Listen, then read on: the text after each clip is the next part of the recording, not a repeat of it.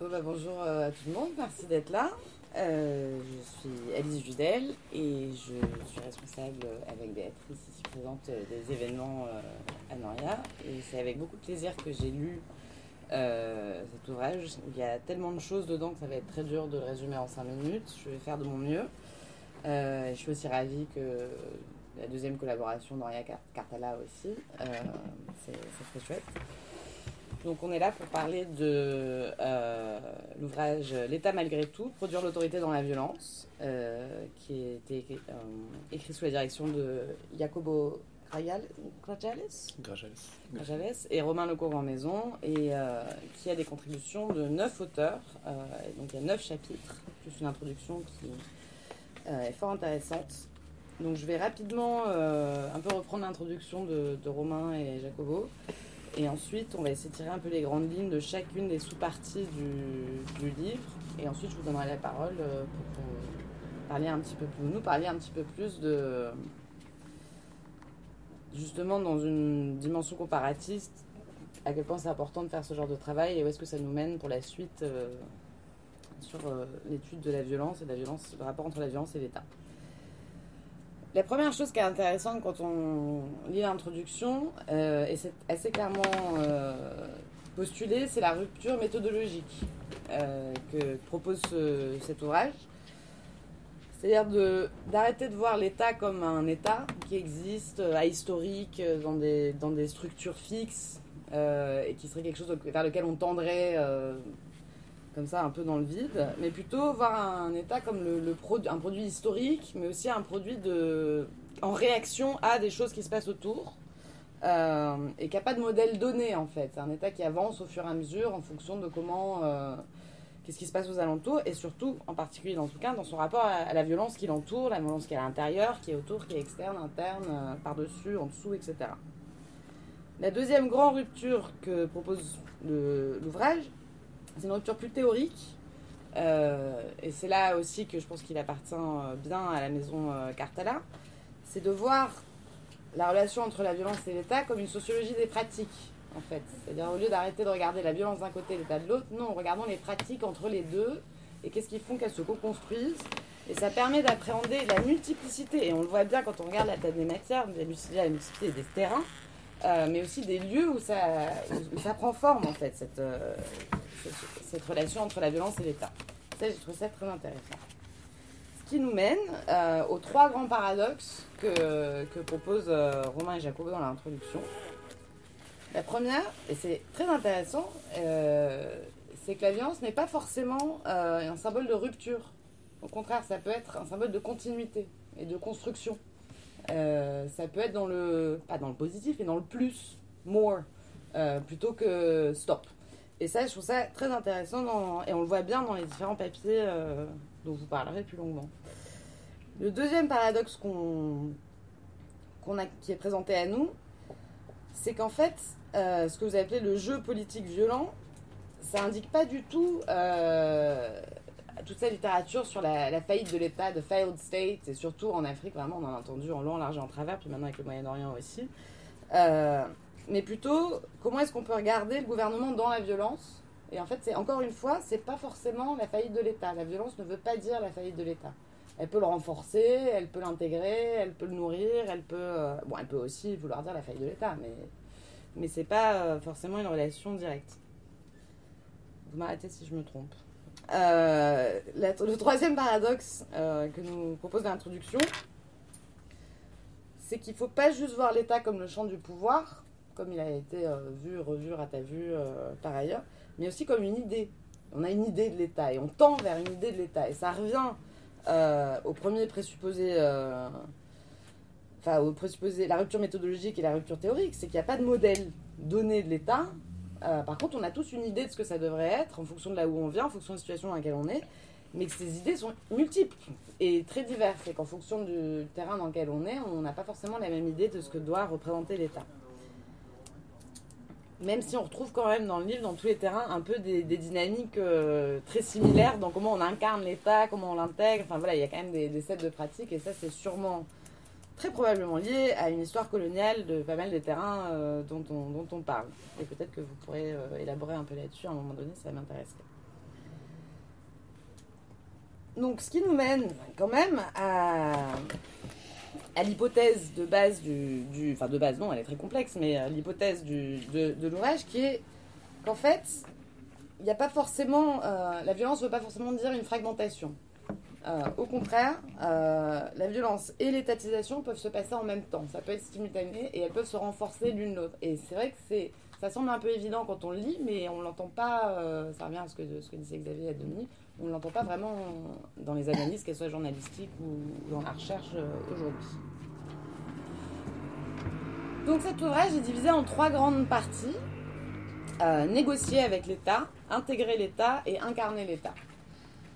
Qui sont toutes liées entre elles, bien sûr, euh, mais ce qui permettent quand même d'aborder trois manières très différentes dont la violence interagit avec l'État. Euh, la première partie, négocier avec l'État, elle nous propose trois, euh, trois papiers différents. Le premier par Arthur Kenney qui est là avec nous, donc il va pouvoir nous en parler un peu plus tout à l'heure, qui est sur les partis kurdes irakiens à Kirkouk et comment ces partis élaborent des stratégies pour pouvoir utiliser et mobiliser les ressources même de l'État. Et c'est très intéressant comment ça, se, comment ça se met en place. Et j'espère, Arthur, que tu pourras nous en parler un peu plus euh, tout à l'heure. Le deuxième euh, papier euh, de cette première partie, c'est un papier de Valéria, Valéria Alfieri pardon, sur les, la rébellion Mai Mai en RDC, République démocratique du Congo. Ça, c'est midi. Ah pardon, ah oui j'ai inversé, excusez-moi. Non, euh, le c'est sur le Burundi, pardon. Euh, et c'est sur euh, comment est-ce que la violence peut, et c'est hyper intéressant, peut être vue comme une stratégie électorale, carrément.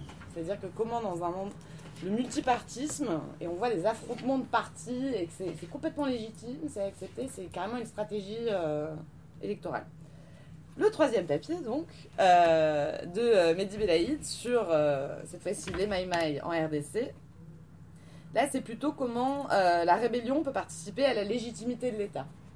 Pour renforcer l'État, euh, par les, acteurs rebelles peuvent renforcer l'État. Donc ces trois, euh, papiers, moi la première question que j'ai, pour toi Arthur du coup représentant de ce bloc, c'est comment justement pour revenir au titre qui est quand même intéressant, enfin le sous-titre, produire l'autorité dans la violence, comment est-ce que négocier avec l'État, ça produit l'autorité? Dans cette histoire de- d'utiliser des pratiques violentes pour le faire en fait. Et peut-être que tu, Mm. tu pourras nous en dire un peu plus. La deuxième partie qui est sur intégrer l'État. Et là, on a Robin qui est là aussi aujourd'hui, Robin Beaumont, qui nous propose un papier très intéressant sur euh, les milices chiites en Irak et comment, euh, et le terme est hyper intéressant, c'est un oligopole de la violence légitime, comment elles sont intégrées dans le giron de l'État. Et par quels moyens en fait? Et donc on parle de monopole de la violence, bon, là on parle d'un oligopole de la violence, et euh, je, veux bien que tu nous en dises un petit peu plus euh, tout à l'heure. Le deuxième papier de cette deuxième partie, euh, c'est celui de Romain Lecourt Grand Maison, qui est là avec nous ici aujourd'hui, qui est sur les groupes d'autodéfense au Mexique. Et là vraiment c'est l'usage de la violence comme légitimation d'un acteur, on va dire, euh, bah, c'est ça, d'un acteur légitime. Comment est-ce que l'usage de la violence permet d'être crédible euh, aux yeux euh, des gens qu'on a autour de soi et des populations euh, du terrain qu'on occupe? Le troisième papier de cette deuxième sous-partie, c'est celui de Kofi Noël Kwasi sur les comités de vigilance en Côte d'Ivoire en particulier les euh, crewmen, les guerriers crewmen. Et là, il parle vraiment d'une forme de gouvernementalité rurale hybride, qui serait vraiment propre en fait à comment est-ce que ces, comités de vigilance, ils en- ils s'empilent dans les sources du pouvoir et ils arrivent à, faire une mode, une mode de gouvernementalité en dehors et dans l'État en fait. Et, euh, et c'est assez intéressant. Et la troisième partie finalement, qui est sur comment euh, l'usage de la violence peut aider à incarner carrément l'État. Là, on a euh, le papier de Jacobo sur euh, la magistrature en Colombie et comment, en fait, la violence devient un vecteur de développement de l'appareil d'État. C'est-à-dire comment la magistrature grandit de par le fait qu'il y a de la violence et que ça permet de développer un appareil judiciaire bien plus développé que ce qu'il aurait été dans un État non violent. C'est assez intéressant. Et le deuxième papier de Pierre France, et ça j'ai trouvé ça fascinant, euh, c'est sur la Banque centrale au Liban pendant la guerre civile. Et, euh, l'expression serait vraiment comment cette banque est devenue État. Donc comment c'était la seule institution qui n'a pas été pillée, qui pas euh, et qui est devenue État par elle-même à la fin. Et au jour d'aujourd'hui, le symbolisme que ça représente. Le dernier papier de, de ce merveilleux ouvrage est un papier de Camille Popinot qui parle des rebelles des forces nouvelles en Côte d'Ivoire euh, et qui utilise le terme vraiment mimer l'État, en fait, et comment, euh, comment ces groupes rebelles veulent être l'État. Et elle utilise un, un, cas en particulier qui est l'usage du papier en tête. Donc là, si on est vraiment sur la sociologie des pratiques, c'est génial, puis on a même une, image d'un papier en tête de, de, rebelles qui utilisent, voilà, avec sous-direction, euh, très très très formel et, euh, et là j'en reviens peut-être aux pratiques coloniales euh, aussi euh, enfin et, l'impact des pratiques coloniales et postcoloniales dans, dans cette incarnation de l'État par ailleurs. Voilà j'ai trop parlé. Mais je voudrais que les trois auteurs qui sont là aujourd'hui un peu dans cette dimension de donc d'études de, comparative studies quoi des, des études de, de comparaison politique s'exprime un peu sur chacune des grandes dimensions, donc négocier, intégrer et euh, incarner, et le mettre en lien, comme ce que j'ai demandé euh, à Arthur déjà, avec le titre du bouquin. Enfin, le sous-titre. Et le titre aussi, il est à malgré tout, mais, mais, le, sous-titre en particulier, produire l'autorité dans la violence. Euh, et voilà, je vous laisse la parole et je vais aller m'asseoir dans, dans, le public pour vous écouter. Merci, Merci, Merci Alice. Comment tu bah, je, vais peut-être. Je vais déjà commencer par euh, bah, vous, vous, remercier euh, non seulement pour euh, l'invitation, mais surtout pour la publication du, du, bouquin quand même, et puis tout le, tout le boulot que vous avez fait pour que, pour que le bouquin se fasse, et qu'il se fasse très vite. Donc ça c'est quand même quelque chose qui est, assez beau par rapport au télé auquel on est toutes et tous habitués dans la, dans la recherche, c'est quand même à souligner. Euh, et, revenir peut-être sur la, sur la réflexion et un peu la, la, genèse à la fois du bouquin et du projet qui était à l'origine euh, du, livre, qui réunissait en fait au départ euh, beaucoup plus de, chercheuses et de chercheurs. On a commencé il y a deux ans et demi à peu près avec, avec Rakobo à monter ce, projet de recherche à Paris 1, où on a voulu réunir quelque chose qui se fait assez peu quand même, notamment et quasiment surtout des doctorantes et des doctorants en fait, euh, qui étaient euh, soit en cours de thèse, soit en fin de thèse, soit en, juste après thèse, dans l'objectif de, à la fois donc, de monter un petit projet de recherche et de réfléchir euh, tous ensemble à ces, questions qui, qui, nous liaient, mais aussi dans l'objectif de publier un livre qui soit rédigé par des doctorantes et des doctorants. C'était vraiment dans, cette, idée, ce qui était à, l'époque un peu un, un peu un pari quand même et euh, que je pense, euh, moi en tant que doctorant par exemple, je n'aurais jamais pu faire sans Jacobo qui était lui déjà euh, docteur, qui avait cette légitimité à, à, faire ce genre de projet. Mais, mais on était quand même hyper content à l'époque d'être, je pense, quand même une grosse vingtaine lors de la première journée d'études où il y avait euh, plein de, plein de chercheurs qui ensuite n'ont pas forcément participé euh, au, livre d'ailleurs. Mais, euh, mais c'était la, la, la, première grande étape qui était de dire on va poursuivre nos thèses en parallèle de la rédaction et du travail sur le livre. en faisant un maximum d'allers-retours, à la fois entre l'aspect rédaction et surtout avec l'aspect terrain. Et ça va avec ce que tu disais, Alice, pendant, pendant, la, pendant la présentation. C'est quelque chose qui nous lie quand même euh, très fortement, euh, à la fois dans le livre, dans le projet de recherche, dans plein de groupes de recherche qu'on a à côté et dans Noria. C'est euh, cette capacité, je pense, que qu'on a aujourd'hui à mettre autour de la table des gens qui partagent absolument pas leur terrain. Alors dans certains cas, oui, en l'occurrence, Arthur et, Robin pourront d'autant plus parler de l'Irak que je pense que leurs papiers se répondent vraiment très bien.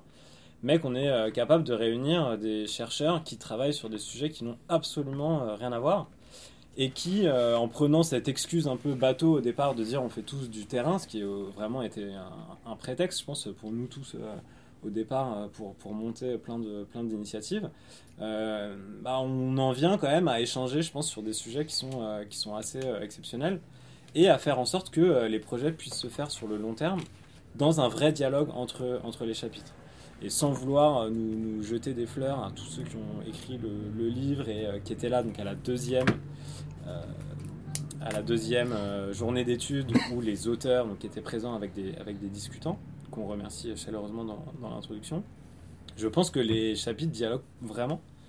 Euh, et, que, euh, et que, comme tu disais euh, en intro, c'est pas c'est pas c'est pas une mosaïque de papier qu'on a tous foutu dans un bouquin histoire de dire qu'on avait bossé ensemble. Je pense qu'on a vraiment pris plaisir à le, à le faire, enfin Jacobo et moi en tout cas, c'est sûr, et à, et à, construire le livre ensemble à travers plein de questions communes. plein de questions communes qui sont aussi les questions de, de, de beaucoup de nos thèses quand même, et donc ce qui était pas mal dans cet aspect un peu, un peu travail en progrès, c'est que ça allait beaucoup avec les réflexions qu'on avait dans nos thèses en parallèle et que je pense qu'on a réussi à nourrir les unes et les autres. Ensuite, sur le, sur le livre en, particulier, peut-être pour euh, juste remettre euh, un tout petit peu dans le, dans le contexte de ce qu'on fait et de ce qu'on ne fait pas, souvent une des grandes lubies de chercheurs de bien préciser ce qu'on ne fait pas. Euh, en l'occurrence, on travaille sur des sujets assez, assez, assez particuliers dans la mesure où aucune des contributions du livre ne travaille sur des processus révolutionnaires en tant que tels. C'est-à-dire que euh, certains papiers, et c'est le cas de, ceux sur l'Irak, travaillent dans des contextes de guerre civile ou de guerre, mais ces papiers-là, en l'occurrence, ne travaillent pas euh, sur des acteurs qui cherchent à renverser l'ordre établi, pour le dire euh, très très vite. Je, tiens à le préciser parce que ça, nous a été beaucoup demandé et presque reproché par, par, la suite, donc maintenant je le dis en, début de, début de présentation. Euh, voilà, et donc ça, ça, ça implique euh, de euh, travailler sur ce qu'on a fini, fini, par appeler dans l'intro, ce que tu disais sur ce jeu politique violent, qui sont des contextes qui étaient par exemple ceux présentés dans une, dans une ANR qui s'appelait assez joliment Ni guerre ni paix, des contextes précisément politiques dans lesquels il n'y a pas forcément de volonté des acteurs de sortir du jeu politique tel qu'il existe, mais le renoncement à la, violence n'est pas une condition à votre non-participation au, jeu politique. Pour le dire différemment, le fait que vous mobilisiez de la violence ou que vous agissiez dans la violence, par la violence ou pour la violence, ne remet pas en question, au contraire, le fait que vous participiez au jeu, politique. Et c'est précisément ce, euh, sur quoi travaillent ces, articles. Et je pense que c'est en ça aussi que les chapitres euh, sont... Euh, sont euh, non seulement intéressants, mais aussi agréables à lire, euh, parce que je pense qu'ils arrivent tous vraiment à retranscrire à la fois euh, des terrains très particuliers, des terrains difficiles à faire, parfois des terrains dangereux, et c'est aussi, je pense, une, une, des, une des choses qu'il faut, faut souligner dans, dans, dans, dans, le livre, c'est que c'est des terrains qui ont été conduits, le fait qu'ils soient dangereux, on s'en fout, mais c'est des terrains qui ont été conduits, je pense, de façon extrêmement professionnelle par des chercheurs qui sont jeunes. Euh, et qui ont euh, réussi donc à en, à en, tirer une vraie production euh, scientifique. Donc ça pour dire que le terrain n'est pas juste un, un, grand, un grand cliché de, de, tourisme du, chercheur. je pense que le, le, livre y rend, y rend bien hommage. Et donc, ce qu'on voulait, ce voulait montrer à travers ces terrains, c'était cette question théorique de se placer peut-être juste à côté des recherches sur la guerre civile ou sur les guerres civiles, donc notamment des, le projet, euh, le projet ERC sur la sociologie des, guerres civiles dirigé par Gilles Doronsoro et duquel euh, Arthur fait, fait partie et, moi aussi.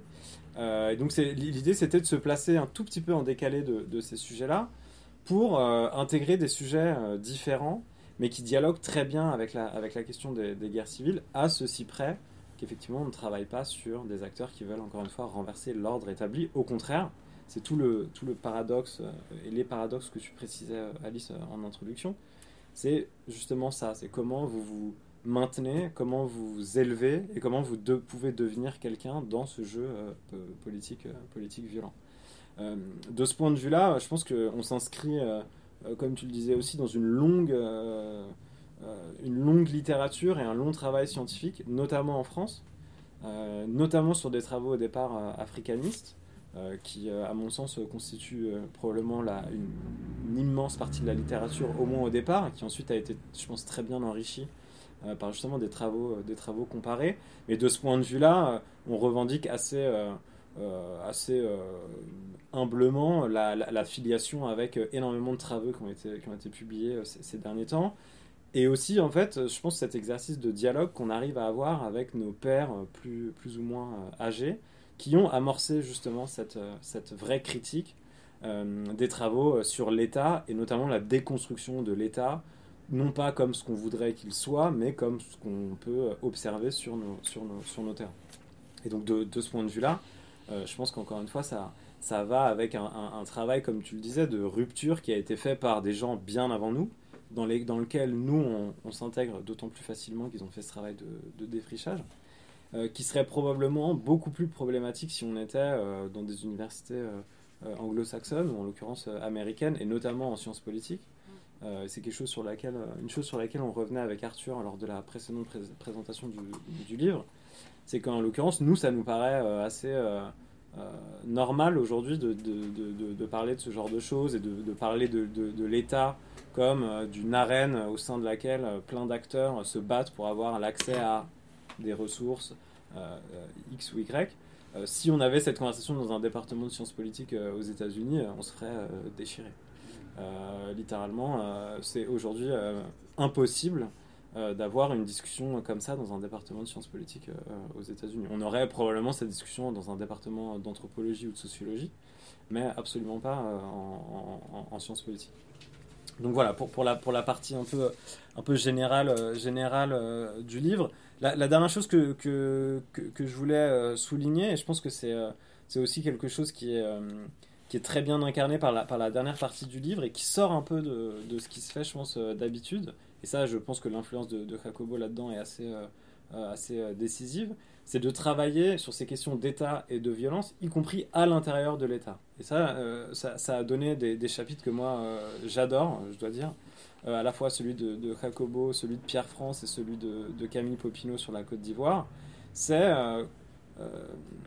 comment des acteurs à l'intérieur des mêmes institutions étatiques cherchent à trouver eux-mêmes leur espace tout en restant dans ces institutions euh, étatiques dans un contexte parfois hyper violent. C'est notamment le, chapitre euh, que, tu présentais, celui de, celui de Pierre, qui me paraît euh, exceptionnel, sur le, ce, rôle de, la, de, la, Banque centrale au Liban et comment la Banque centrale devient quasiment un personnage à part entière à l'intérieur de la guerre civile et comment le, directeur de la Banque centrale, dans le contexte de la, de la guerre civile euh, au Liban, euh, devient lui-même l'incarnation de l'État libanais qui ne s'écroulera euh, jamais, y compris au pire moment de la, de, la, de la guerre civile, en mettant en avant cette, ce, ce, côté justement très national, au sens de nation, de, la, de la Banque centrale comme le dernier ciment qui, qui, qui, tiendrait, qui tiendrait le, le, le Liban de, de, de l'époque.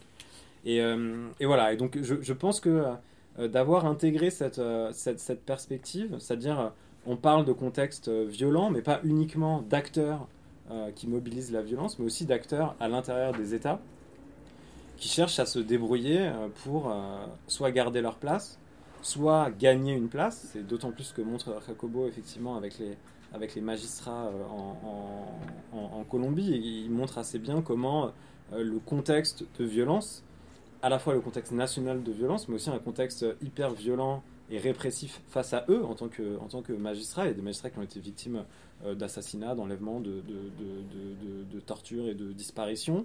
Euh, comment ces magistrats, dans ce contexte-là, vont en quelque sorte prendre le droit à, bras le corps et chercher à le développer pour être capable, dans le contexte encore une fois de la guerre civile colombienne, de juger la violence qui se passe dans leur pays.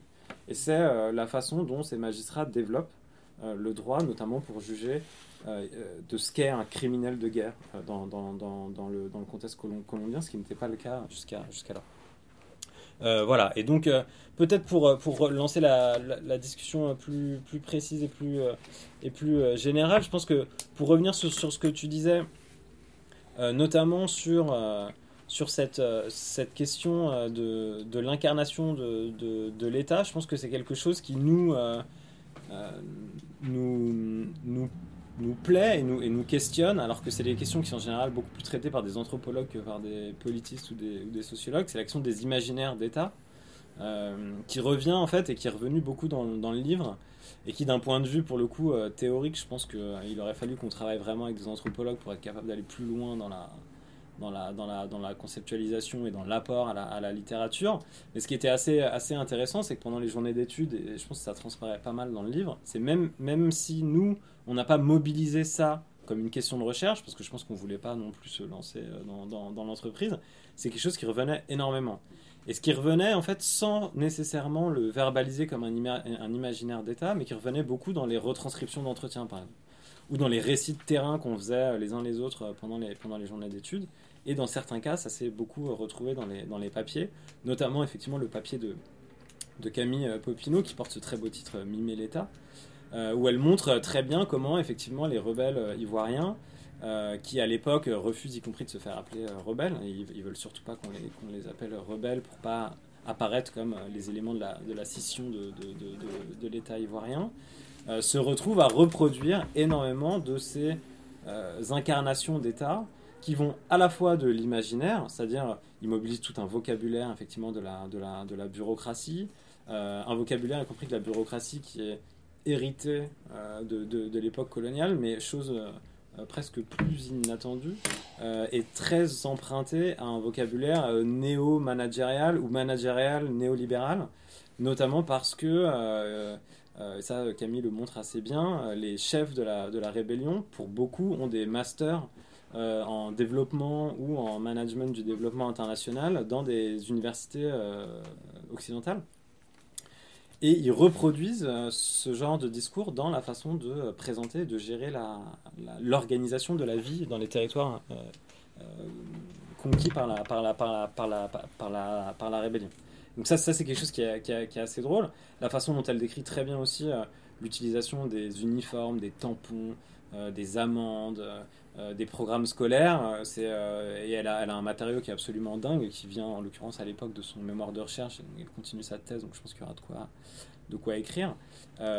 incarne effectivement très bien ces, questions d'imaginaire d'État et qui se retrouve, je pense, dans, plein de papiers. Et c'est ça qui est un peu paradoxal et ce qui nous montre un peu que notre jargon de, de chercheur est parfois un peu, enfin, peut, peut, peut, retomber un peu sur ses propres pattes. C'est plein d'acteurs avec lesquels nous on travaille, avec qui on fait des entretiens, qui sont euh, en l'occurrence parfois des, acteurs euh, armés, euh, des acteurs parfois hyper violents, passent leur temps à, passer, à parler d'état de droit, par exemple, et se revendiquent eux-mêmes comme étant les garants d'un état de droit, à l'inverse de ce qu'ils critiquent de leur propre, de leur propre gouvernement.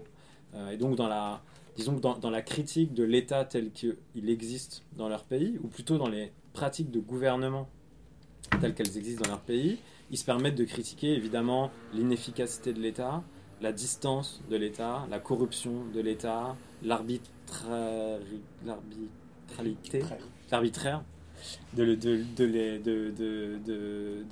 de l'État et euh, la façon dont l'État les réprime, les discrimine ou, les, ou, les, ou les laisse de, côté. Et donc pour, euh, disons, incarner justement l'État d'autant plus, euh, ces acteurs-là mobilisent tout un discours qui est quasiment un discours de euh, Weber euh, dans le texte. Quoi. Et, euh, et c'est un peu ce qu'on qu'on dit dans, dans, l'intro, c'est qu'il y a plein, tous ces acteurs avec lesquels on travaille, qui n'ont probablement, nous non plus probablement, mais n'ont jamais rencontré cet état weberien pur et parfait, bah, passent leur temps à le revendiquer quand même. Et donc ça c'est le cas je pense dans, dans nos papiers en l'occurrence. Ça passe par tous ces discours à la fois d'efficacité, d'être plus efficace que le gouvernement en place, mais aussi d'être euh, d'être plus en accord avec la lettre euh, et, l'idée de, et l'idée de, de, l'État tel qu'il devrait être. Et, à ce moment-là, je pense qu'on arrive euh, à, quasiment au côté un peu absurde de, de, nos, de nos recherches aussi, où on passe notre temps à déconstruire et à déconstruire et à dire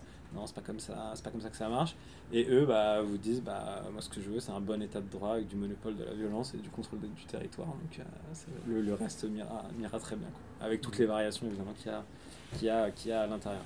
Euh, voilà, donc euh, je vais peut-être vous laisser euh, la parole pour, les, pour, les, pour les chapitres et on pourra revenir sur les autres chapitres si vous avez des, si vous avez des questions. Bon, merci encore pour l'invitation. Juste pour souligner ce que disaient Romain et Alice sur l'intérêt du livre, c'est son approche comparatiste. Évidemment, l'État a déjà été largement étudié, hein, tout ce qui est privatisation de l'État. On pense à Iboub, le, livre de Benjamin Gouris sur la guerre civile en Turquie, euh, est vraiment exemplaire sur la manière dont des partis politiques euh, sont dans un jeu étatique et malgré la guerre, euh, donc permettre la reproduction de l'État. L'intérêt de, ce travail, de ce, de ce, livre, pour nous en tout cas, ça a été vraiment la méthodologie de, construction de l'ouvrage où euh, on avait un retour permanent, un retour permanent entre nos terrains et les, rendez-vous, les réunions qu'on faisait pour euh, débriefer et construire les papiers. Et de ce point de vue-là, c'est un vrai bouquin comparatiste sur ce sujet. Je pense que son apport, c'est que c'est un sujet qui est largement traité. Hein. On voit la bibliographie du livre qui est cité est très importante. Par contre, d'un point de vue comparatif, c'est très peu fait, voire quasiment pas. Euh, y compris les, grands anthropologues sur l'Afrique, sur l'état de l'Afrique, Schlichtov, la Senroute, Kuhn en fait, font assez peu ce, travail de, comparaison. Euh, quelques mots sur, euh, sur euh, l'Irak. avec Robin, on a eu la chance de, on, a fait nos tests sur l'Irak et on a eu la chance en fait de, participer à ce projet à un moment où l'État irakien était décrit comme un État qui éclatait sous la pression de l'insurrection menée par l'État islamique. Et on entendait partout, il n'y a plus d'État irakien, maintenant c'est la fin des Sykes-Picot, etc. Euh, alors que nous, sur le terrain, ce qu'on constatait depuis 2003, c'est un renforcement de l'État. En 2003, quand les États-Unis interviennent en Irak, il y a à peu près un million de fonctionnaires, sans parler des retraités. Euh, en 2017, on est entre 3 et 4 millions de fonctionnaires irakiens. Il y a un renforcement colossal de l'Irak. Euh, alors même qu'on plaque sur l'Irak des imaginaires d'une guerre, guerre communautaire, guerre, une fragmentation, etc. Or, euh, qui sont les acteurs quand on rentre, et ce que, fait ce livre, c'est rentrer en profondeur dans l'État, qui sont les acteurs du renforcement de l'État sont les organisations politiques, sont les partis politiques, euh, comme le dit très bien donc euh, Ibou, Gouris, etc. le modèle de ces partis politiques en Irak est assez particulier. C'est un modèle typique des partis États, comme on voit en Tunisie, en Égypte, ou qui était le, le parti Baas, syrien ou irakien. Sauf qu'en Irak, en 2003, ce parti Baas éclate en tout cas disparaît, mais est repris, ces pratiques sont reprises par des partis politiques euh, irakiens qui vont en fait être dans la continuité des mêmes euh, euh, stratégies d'utilisation des institutions étatiques. alors même que en fait, les acteurs irakiens, les organisations politiques, elles travaillent au renforcement de l'État, et les acteurs internationaux, les États-Unis, les différentes banques de développement, etc., qui interviennent en Irak, eux plaquent sur l'Irak une, approche euh, d'institutions fragmentées, tentent de mettre en place des politiques euh, néolibérales de réforme de, l'État, euh, et donc vont dans le sens d'une fragmentation de la société, qui atteint son paroxysme avec différentes politiques tribales menées par l'armée américaine, ce genre de choses. et en fait, les acteurs qui résistent sont en fait les organisations politiques irakiennes. Deux mots sur cette résistance institutionnelle et donc cette tendance de renforcement de l'État que euh, souligne euh, le, livre. Euh, premièrement, c'est le, fait que les partis politiques sont très, fortement bureaucratisés, très hiérarchisés et ont une administration pléthorique. ils reposent sur un mode de, domination néo-patrimoniale, hein, qui est largement étudié, encore une fois, dans le cas des, des, guerres civiles en Afrique. Approche néo-patrimoniale qui passe par l'État, en fait. Pour nourrir ses ressources, le parti a besoin d'un État fonctionnel. Or, de fait, euh, toute la clientèle, sa politique clientéliste, donc la répartition de postes, etc., qui lui permet d'assurer son ancrage dans la société en distribuant des postes statiques euh, au sein de l'État, euh, donc dépend de la bonne santé des institutions étatiques, tout bêtement. D'autant plus que l'État irakien est un État rentier, donc l'économie rentière permet d'assurer un fonctionnement d'une économie, de cette économie clientéliste. Euh, le contrôle des institutions est donc central pour les partis politiques et l'État est au centre d'un jeu, de, jeu de, compétition politique extrêmement forte. Et en fait, les institutions étatiques, si on prend par exemple les conseils municipaux, donc euh, au niveau des districts, une, une, échelle très locale, très micro, on se rend compte que les conseils municipaux, par exemple, sont des arènes de compétition euh, fondamentales. Et toute la lutte politique, la violence, euh, etc., qui est dégagée dans, les districts, en général, découle euh, d'échanges qui se passent, en fait, d'échanges de postes, de rapports de force, qui se passent dans les institutions. Et là-dessus, évidemment, toute la sociologie des partis politiques est extrêmement utile euh, pour, pour comprendre cela. Et donc, c'est ce qu'on fait dans, au lieu d'étudier la violence, on va étudier, faire une vraie sociologie des modes de gouvernance des partis politiques. Euh, cette littérature sur les partis politiques croise une autre littérature qui, à mon avis, est fondamentale dans le livre, c'est celle de l'action publique. Euh, quelles sont les différentes pratiques de l'action publique? Euh, Or, on, se retrouve en Irak, comme je le disais tout à l'heure, avec des modes de gouvernance qui sont au centre des logiques de violence. Et si on ne déconstruit pas ces modes de gouvernance, on ne comprend absolument pas les logiques du conflit irakien. Et malheureusement, lorsque encore, quand on lit des articles publiés dans la presse ou, ou même des, des, certains spécialistes de l'Irak, hein, dont je ne citerai pas forcément les noms, qui avancent des, analyses totalement décalées. où dès 2014, on entend des, gens qui ont vécu en Irak pendant des, dizaines d'années nous dire que l'État irakien est fini, qu'il éclate, etc. Or, leur problème, c'est qu'ils ne font pas d'analyse des politiques publiques. ils ne cherchent jamais à voir les modes de gouvernance et comment sont produits ces modes de gouvernance? Or, et je terminerai là-dessus, ces modes de gouvernance sont produits donc, par ces fameuses organisations politiques qui sont au centre du jeu et qui tentent, grâce au détournement de l'action publique étatique, à transformer la société. En transformer la société, c'est-à-dire créer un ancrage, créer des politiques sécuritaires, contrôler la population, si possible contrôler le territoire également, et ces différentes productions de modes de, gouvernance alternatifs. Hein, donc l'État islamique a tenté de produire son propre mode de gouvernance, euh, mais les partis kurdes ont le leur, d'autres partis euh, de l'insurrection sunnite plus nationaliste avaient les siennes. Euh, et quand on étudie ça à des échelles très locales, donc moi dans mon livre, dans le livre pardon, le, mon chapitre concentre, se concentre sur le gouvernorat de Kirkuk, donc à une échelle très délimitée qui permet de voir vraiment comment se produisent ces actions publiques on voit différents modes en compétition. Oh, et je terminerai là-dessus. Euh, le référendum mené par les partis kurdes en 2017, hein, donc on a fait, il y a eu tout un tabac médiatique là-dessus, en fait, euh, était totalement de l'esbrouf, parce que derrière, les partis politiques kurdes, qui sont des partis donc à véhité autonomistes, peut-être indépendantistes dans leur discours, suivaient une politique, en fait, euh, complètement étatique, qui allait totalement dans le sens d'un renforcement de l'État. Et, ça, c'était très clair sur le terrain. Et donc, on se rend compte que même des groupes euh, largement avec des volontés, euh, des, des, programmes politiques qui peuvent paraître totalement paradoxaux à, l'existence d'un État, en fait, font totalement le jeu de l'État. L'État central. De l'État central, ouais. Voilà, je passe la parole à, Robin, je pense, sur l'Irak toujours. merci beaucoup. J'en profite moi aussi pour, pour remercier pour le travail d'édition et de coordination du bouquin. C'est vraiment un plaisir de, euh, d'y avoir contribué. Et merci du coup aussi à Arthur parce qu'il a fait tout le job de l'introduction sur l'Irak. Ça va être assez irakien en fait comme, comme propos. Euh, ouais, donc moi pour le coup je me suis intéressé à, donc pas au Kurdistan mais au reste de l'Irak. Euh, enfin une partie du reste de l'Irak, à, un certain type de groupe d'acteurs qui sont des groupes armés, qu'on peut appeler miliciens, même si eux ne, enfin, récusent cette appellation-là, majoritairement chiites, et qui, euh, à partir de 2014, se range sous une même appellation, en arabe on dit al-hashid sharbi c'est-à-dire la mobilisation populaire, c'est-à-dire la mobilisation populaire contre ce qui, euh, ce qui est à l'époque, euh, ce qui commence à devenir à l'époque l'État islamique. alors juste pour vous donner un, des petits éléments de contexte, donc début juin 2014, il y a ce, groupe qui s'appelle encore à l'époque pour quelques jours l'État islamique en Irak et au, et au Levant, qui, euh, qui fait de, des conquêtes territoriales très rapides dans le, dans le nord-ouest de l'Irak, et qui euh, prend assez rapidement le contrôle militaire de Mossoul. Et euh, dans les jours qui suivent, le 13 juin, il y a le représentant de la plus haute autorité religieuse chiite qui s'appelle Ali Sistani.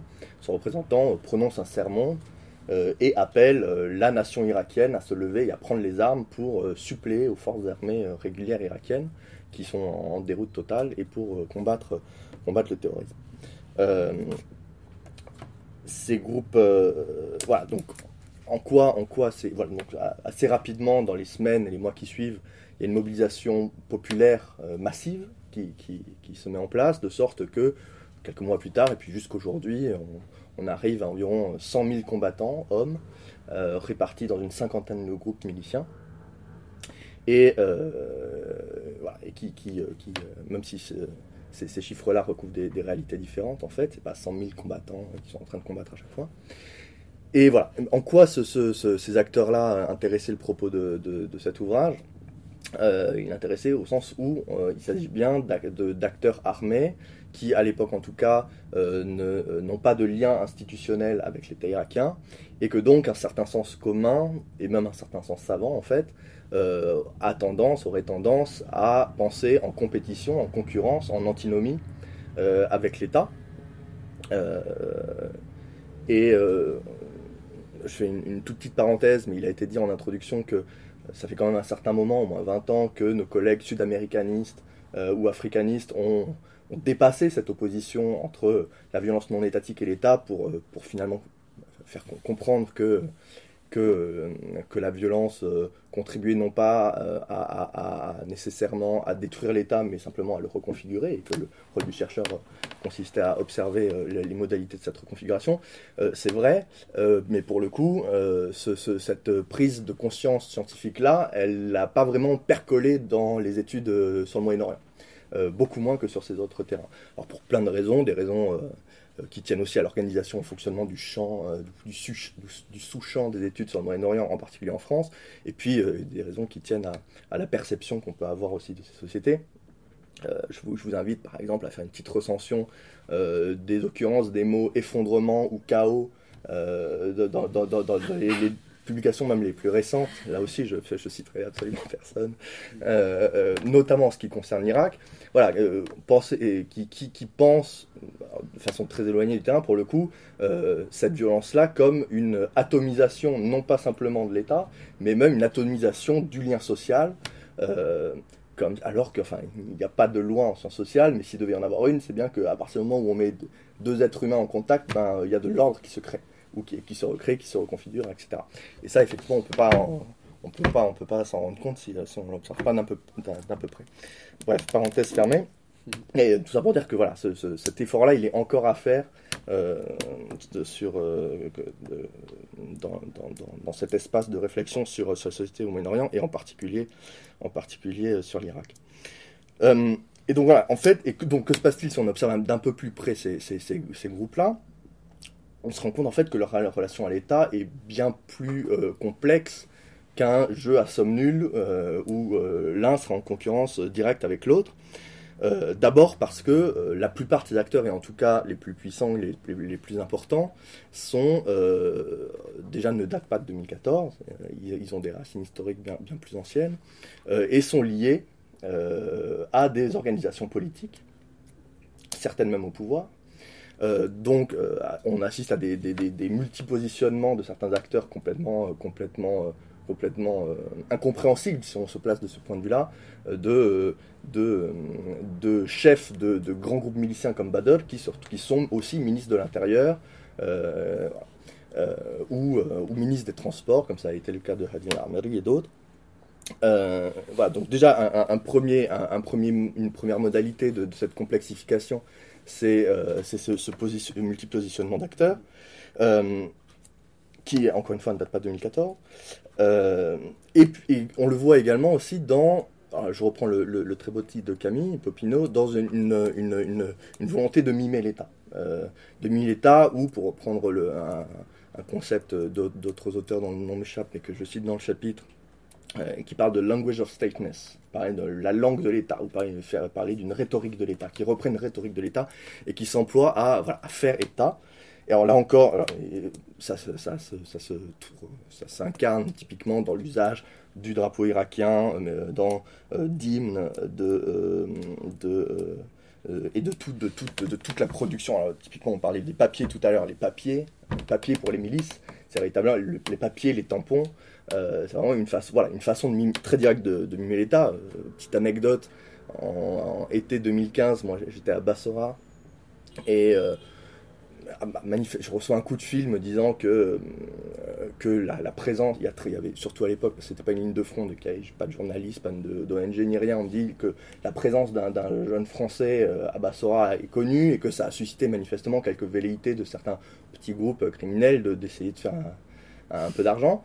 Euh, et euh, donc, bon, je prends un tout petit peu peur. J'appelle un, ami qui connaît, euh, qui, connaît un petit peu les milices, notamment là-bas, une, des grosses milices, c'est toujours c'est l'organisation Badr. Et je lui demande est-ce que tu peux vérifier, etc. Au bout de 24 heures, je recevais un papier j'ai perdu, mais qu'il faut que je mette en annexe de ma thèse absolument, un papier signé, tamponné, disant le porteur de cette lettre est sous la protection de la Bridak Badr. Donc voilà, il y a cette bureaucratie milicienne qui, qu'on, retrouve aussi typiquement. Là, j'ai mis une photo là-dedans. Voilà, ça, c'est l'entrée. Ben, là, pour le coup, j'étais avec Arthur. C'est au sud de Kirkuk, l'entrée d'un camp d'entraînement d'une milice, donc avec le panneau et, et euh, donc avec le nom de la milice, son logo, etc. Euh, pour quelques symboles chiites, pour, les fans. Et, et en, en-tête, il y a marqué primature, enfin au bureau du Premier ministre. et donc, en fait, on assiste, on assiste à une, de la part des milices à, une, un, mime d'État ou, à une tentative de faire État ou de parler l'État, euh, mais aussi, et c'est ça qui est intéressant à partir de 2014, une accélération de cette dynamique euh, de la part d'acteurs comme de, de- la part d'acteurs étatiques qui eux vont avoir aussi tout intérêt pour ne pas donner l'impression qu'ils sont en train de perdre la main euh, et, de, de- et- et, euh, face à la violence, euh, aux violences miliciennes, à, euh, placer cette violence milicienne sous, euh, et c'est en ce sens-là que je de- que parle d'oligopole de la violence légitime, sous, euh, l'égide de l'État. Euh, et qui vont tout faire pour étatiser et légaliser cette violence. Et, ce qui va donner euh, lieu à des, pratiques qui, peuvent là encore nous paraître complètement contre-intuitives si on n'a pas cela en tête. Euh, typiquement à une loi qui, euh, le 26 novembre 2016, c'est ça, le Parlement irakien vote une loi qui s'appelle la loi de la mobilisation populaire, qui euh, décrète que, euh, que la loi, encore une fois, je trouve euh, l'expression euh, magnifique, que- qui décrète que la, euh, qui donne à la mobilisation populaire le statut de, je cite, formation militaire indépendante faisant partie des forces armées irakiennes. Voilà. Indépendance, euh, dépendance, et qui, qui- qui dit évidemment tout, tout le paradoxe institutionnel de, de, de ce statut-là, et qui va voter, et à partir, et à partir de ce moment-là, le, cette milice, enfin, c'est- pardon, cette, milice, ce- cette mobilisation populaire, cet ensemble de groupes miliciens, vont être formellement intégrés, au- à- mis sous commandement du Premier ministre et euh, bénéficier d'un budget voté, euh, d'une enveloppe budgétaire votée sur le budget fédéral irakien. Euh, et c'est assez fascinant de considérer que ju- jusqu'aujourd'hui, alors même que, euh, bon, ça c'est une hypothèse qu'on avait faite déjà il y a plusieurs années avec Arthur, on avait raison, mais que, que- que- qu'évidemment, euh, une fois qu'on a, que, des milices sont créées, c'est assez compliqué de les, démobiliser, et qu'il était assez entendu qu'une fois que, euh, que le moment de la guerre serait passé, que, euh, que, la, fonction de ces milices euh, serait, se transformerait en fonction de, de, de- en ordre sécuritaire et politique et de maintien en ordre de police en fait. Et il suffit de la, la- guerre est finie officiellement depuis depuis quoi? Depuis un an et demi? Ça. Euh, ben le, le- le- le Parlement irakien euh, a voté il y a encore quelques mois, je crois que c'était en novembre, euh, son nouveau budget, budget 2019, qui a voté une, augmentation de 54% du budget de cette mobilisation populaire, c'est-à-dire 2,2 milliards de dollars, je crois, euh, euh, et qui, qui, qui, qui met les salaires de ces miliciens à parité avec ceux de la mobilisation populaire. De, la même manière, ça fait des années que les familles de martyrs de ces miliciens euh, bénéficient de, de, de- la même, de la même compensation, si vous voulez, que, que, que, les militaires de l'armée régulière. Voilà, donc une relation à l'État infiniment plus complexe, encore une fois, que celle d'un jeu à somme nulle, et je finirai là-dessus.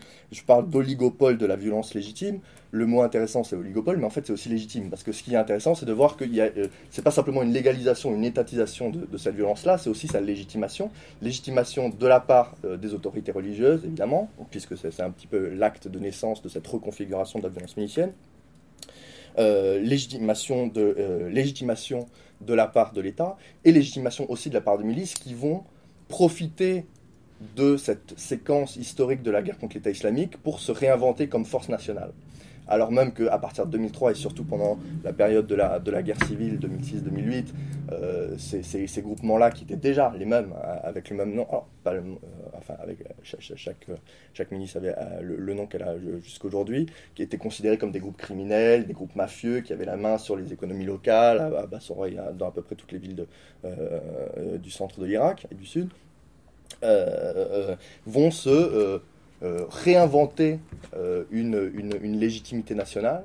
Ça va passer par le fait de l'abandon de, de, certains, de certains drapeaux euh, euh, miliciens pour, pour un usage, euh, notamment à, la, demande des autorités religieuses, de, du drapeau irakien, par, par des espèces de, déclarations d'amour patriotique et, de, et de, refus de l'influence iranienne dont on, dont on les accuse très souvent.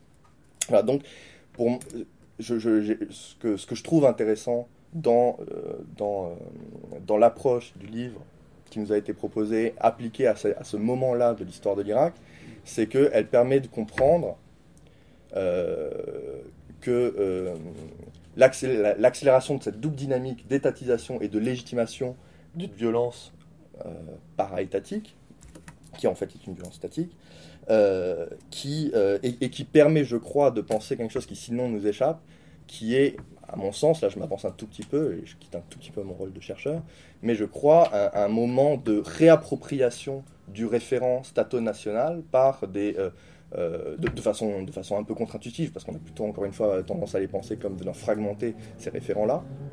Euh, voilà, sans doute, sans doute pour la première fois depuis, depuis bah, depuis la création de l'État irakien en réalité. Euh, et par ailleurs, du coup, j'en profiterai, ce sera aussi une question en fait pour Romain euh, que, que m'a inspiré un petit peu l'introduction d'Alice, qui était effectivement, on se rend compte qu'à peu, à part les deux cas euh, de Jacopo et le tien, et celui sur la. Euh, non, ben, ça. Euh, on a à chaque fois affaire à des sociétés postcoloniales, ou en tout cas qui ont une histoire coloniale plutôt que postcoloniale. Euh, et je me demande dans quelle mesure, et, de manière générale, de toute façon, des sociétés qui restent, ou des, systèmes politiques qui restent très largement perméables à l'influence de, de, grands pouvoirs extérieurs. Et voilà, je me demandais dans quelle mesure cette variable-là jouait un rôle dans, dans, dans, dans ces. Dans ces dans ces modalités de reconfiguration euh, de, de la violence d'État. Voilà, je là. Je sais pas si toi tu veux parler de ton propre terrain. Moi, je peux. Oui, oui, carrément. carrément bah, peut-être, pour rebondir sur ta, sur ta dernière remarque, je pense, que euh, ça, ça, ça, ouvre euh, tout, le champ des, tout, tout, le champ des questions et des possibilités qui, en fait, restent y compris à partir des terrains qu'on a déjà fait, des terrains qu'on pourrait continuer à faire et qui sont ouverts par le, par le livre sans jamais les, les, refermer. C'est un peu le propre de la recherche de vouloir poser plein de questions sans, sans y répondre. Euh, en, l'occurrence, euh, euh, ce que, ce que tu, la question que tu poses sur l'héritage colonial, je pense qu'il, d'une part, en fait, je pense qu'il est très fort en Amérique latine. à la fois au Mexique et, et, en Colombie, dans des mesures assez différentes, et probablement de façon différente par rapport à des terrains euh, euh, qui, de façon un peu un peu basique et, et, pratique ont été décolonisés il y a beaucoup moins d'années que l'Amérique latine. C'est-à-dire que pour le coup, les pays latinos, il y a 200 ans d'indépendance. C'est vrai que sur, sur des terrains où les pays sont, ont été, décolonisés, ont été décolonisés il y, a, il y, a, moins de 50 ans ou plus ou moins 50 ans, il y a probablement un, un héritage qui est, qui, est, qui, est, qui, est, beaucoup plus fort. En l'occurrence, la question du grand, euh, grand frère euh, qui, contrôle, je pense qu'elle est, euh, est d'autant plus prégnante en Amérique latine que le grand frère, c'est les États-Unis. Et que, et que les États-Unis, sur les questions de guerre et de militaire, c'est pas pour rien qu'on appelait ça vraiment le, l'arrière-cour des, des, des, des États-Unis, que ce soit la Colombie et le Mexique sont ultra influencés par l'aide militaire américaine, le conseil militaire américain, mais aussi euh, assez euh, directement euh, l'action politique, économique et militaire US de façon plus ou moins directe, plus ou moins cachée. tout ça pour arriver jusqu'à jusqu'à mon terrain ou le chapitre que, que, je présente dans le livre, qui porte peut-être sur un, sur un cas qui est un, peu, un peu au milieu entre, les, entre, vos deux, entre vos deux chapitres, qui portent du coup sur des, euh, sur des groupes d'autodéfense. Alors c'est eux-mêmes se sont appelés des, groupes d'autodéfense, on pourrait les rapprocher de, milices, de petites milices, euh, qui comptaient euh, à leur paroxysme une quinzaine de milliers d'hommes en armes sur un territoire assez petit, parce que la région dans laquelle je travaille est à peu près grande comme la Bretagne. Donc il y avait quand même, il y avait quand même 15 000 membres de, ces milices, lesquelles milices se sont formées en 2013 euh, pour combattre la domination et le contrôle d'un cartel de drogue qui s'appelait les Chevaliers Templiers, le cartel en question. Euh, et donc euh, les milices d'autodéfense, les groupes d'autodéfense, se sont formés pour mettre en déroute ce cartel qui contrôlait et gouvernait la, la région de façon très, très, très autoritaire.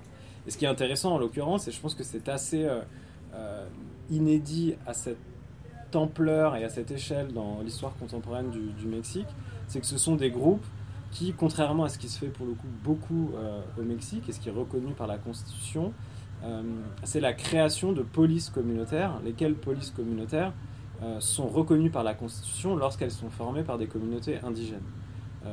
Dans le droit mexicain, les communautés indigènes ont le droit de prendre en main la sécurité de leur territoire et de former des polices communautaires qui ne sont pas, qui sont reconnus par l'État, mais qui ne répondent pas ni aux règles fixées par les modèles de police nationaux, ni aux hiérarchies fixées par, par, les, par les modèles de police. Ce qui est intéressant dans mon cas, c'est que c'est pas du tout des communautés indigènes qui se mobilisent, c'est des communautés, ce qu'on appelle métisses dans dans, en espagnol au, au, Mexique, qui se mobilisent en reprenant des codes de la mobilisation indigène pour créer ces groupes d'autodéfense.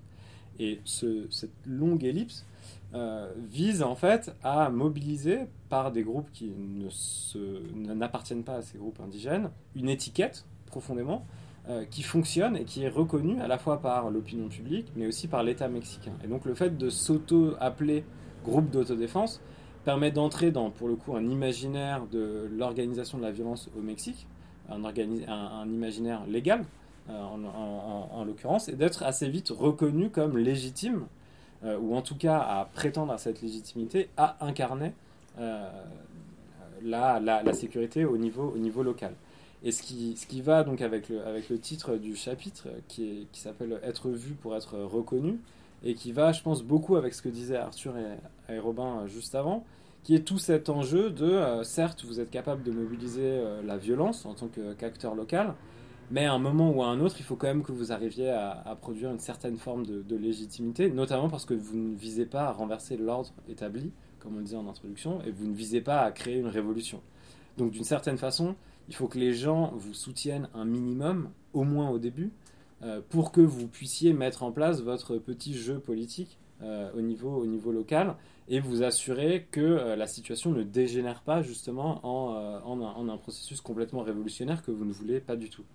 Et je pense que ce qui est, c'est ça qui est intéressant dans les, dans les milices euh, en question, si on met de côté l'aspect euh, tout à fait euh, criminel et la drogue et les cartels et, tout ça, c'est ce que montre le chapitre, c'est comment ces organisations vont gagner la légitimité locale, au départ en faisant tomber le cartel, donc ça ils vont y arriver de façon, de façon assez rapide et assez, assez, assez forte, mais ils vont se servir de cette légitimité locale, les milices, pour avoir accès à l'État.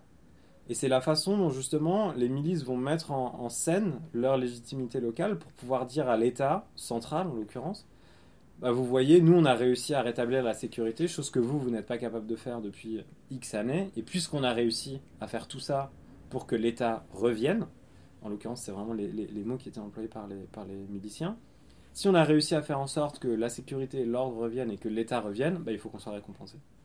Et la façon d'être récompensé, pour nous, c'est pas du tout de devenir des, miliciens lâchés dans la nature qui se comportent comme des sauvages et de faire n'importe quoi. Bah non, nous, ce qu'on veut, c'est un salaire payé par l'État. Euh, on veut devenir des vrais fonctionnaires, on veut des vrais uniformes, des vraies voitures, une vraie force de police. Et c'est ce qu'on vous demande, y compris pour les leaders, si possible. J'aimerais bien devenir euh, euh, député, j'aimerais bien devenir euh, maire de mon, de mon village. J'aimerais bien devenir gestionnaire des écoles, gestionnaire de l'hôpital, un truc dont on a énormément parlé avec Arthur ces dernières années.